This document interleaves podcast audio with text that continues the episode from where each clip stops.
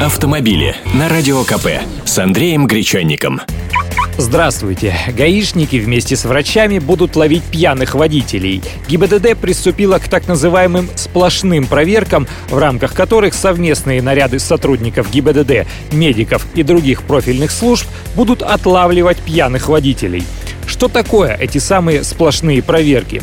На постах ДПС инспектор имеет право вас запросто остановить просто для проверки документов. Их регламент им это позволяет. Остальное – дело техники. Запах изо рта, покраснение кожных покровов, сбивчивая речь, и он уже может посчитать вас пьяным. А дальше отстранить от управления и предложить пройти освидетельствование на состояние алкогольного опьянения.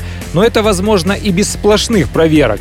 Теперь же они могут привести на пост врача-нарколога или припарковать рядышком медицинский автомобиль и сразу, как на конвейере, передать водителя из рук инспектора в руки врача. Чем это грозит?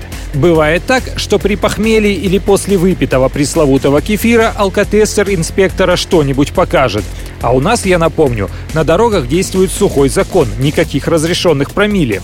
При обычных условиях, при направлении на медицинское свидетельствование, пока они все акты и протоколы составят, пока до врача довезут, час может пройти или больше, и остатки алкоголя выветрятся.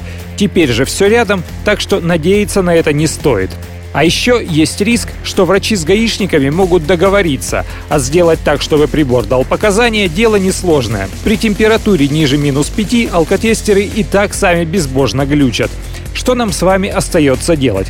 Во-первых, следить, чтобы были соблюдены все формальности, документы на прибор в наличии, дата его поверки не просрочена, муштук давался одноразовый из упаковки, двое понятых присутствовали. Во-вторых, за своим состоянием следить, чтобы никаких, ну вы понимаете, мне так кажется, что это не просто рейд или краткосрочная кампания. Как сообщает сайт российских ГИБДД, органами здравоохранения субъектов федерации и муниципальных образований прорабатывается вопрос об открытии новых пунктов и кабинетов для медицинского свидетельствования водителей.